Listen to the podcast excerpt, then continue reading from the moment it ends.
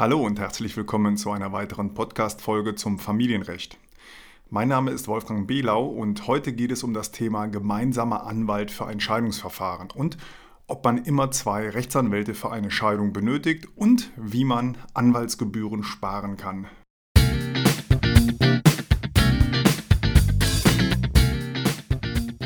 Familienrecht, der Podcast für Trennung und Scheidung. Mein Name ist Wolfgang Behlau. Ich bin Rechtsanwalt und Fachanwalt für Familienrecht.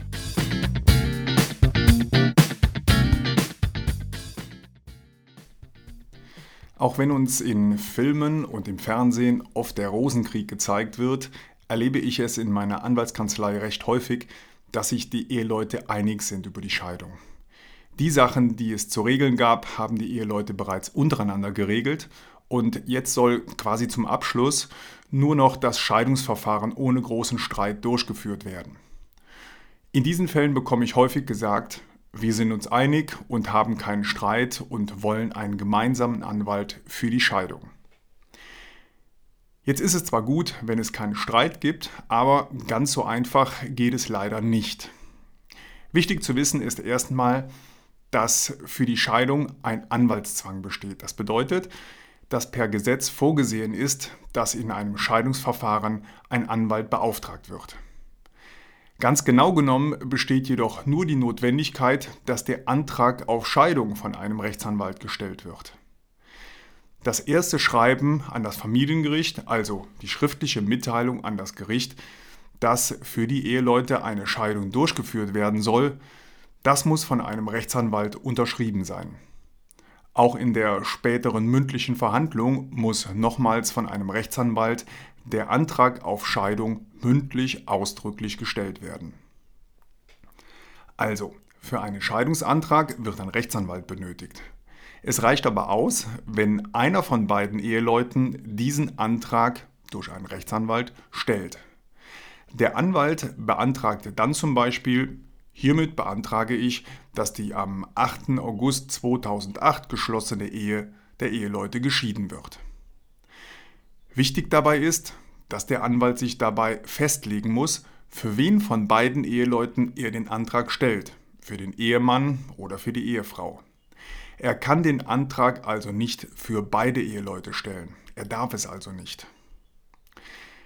Der Anwalt bzw. die Eheleute müssen sich also entscheiden, für wen der Antrag, der Scheidungsantrag jetzt eingereicht wird und das muss der Anwalt natürlich vorher bereits mit den Eheleuten absprechen. Genau genommen muss er das klären, bevor er überhaupt das Mandat annimmt. Denn wenn er nur für den einen von den beiden Eheleuten den Antrag stellt, dann ist er natürlich auch nur der Anwalt von einem von beiden. Das bedeutet, der Anwalt kann gar nicht der Anwalt von beiden Eheleuten sein und deshalb kann es auch nicht den gemeinsamen Anwalt geben und er kann auch nicht der gemeinsame Anwalt von beiden sein.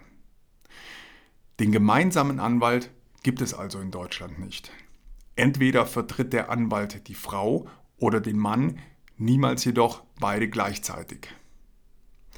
Okay, wir sind jetzt aber noch nicht fertig.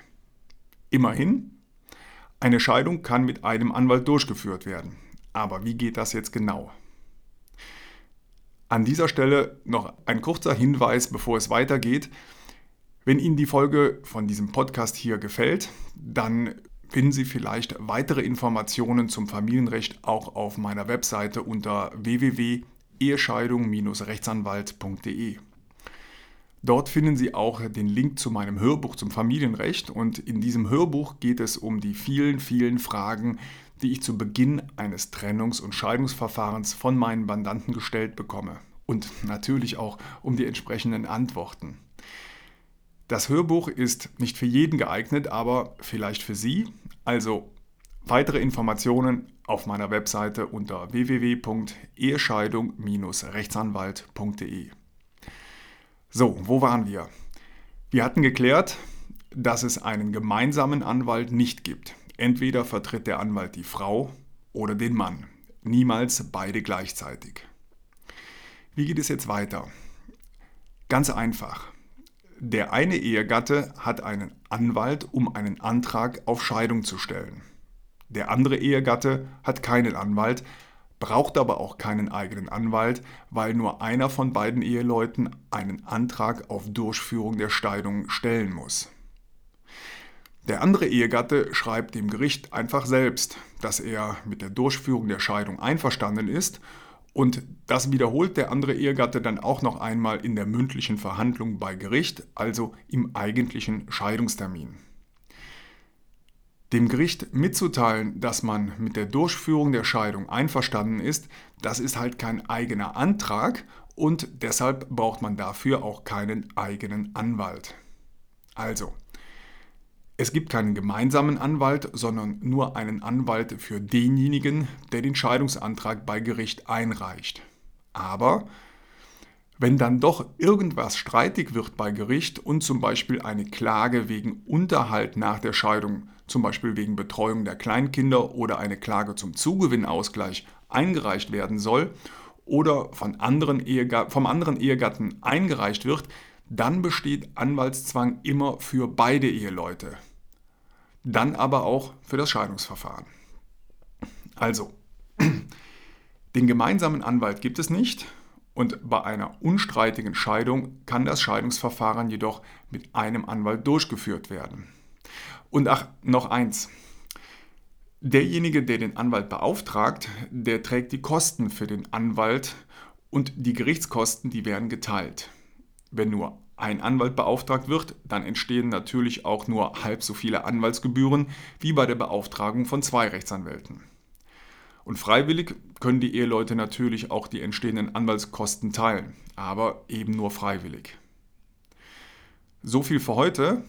Viele weitere Informationen finden Sie auf meiner Webseite unter www.ehescheidung-rechtsanwalt.de und dort finden Sie auch den Link zu meinem Hörbuch, in dem es über zwei Stunden lang rund um das Familienrecht geht. Ich verabschiede mich für heute. Viele Grüße aus Heidelberg. Abonnieren Sie gerne diesen Podcast und ja, bis zur nächsten Podcast-Folge. Ach ja, noch eins. Der Podcast ist kostenlos und keine individuelle Rechtsberatung. Deshalb sind die Informationen unverbindlich und es wird keine Haftung übernommen.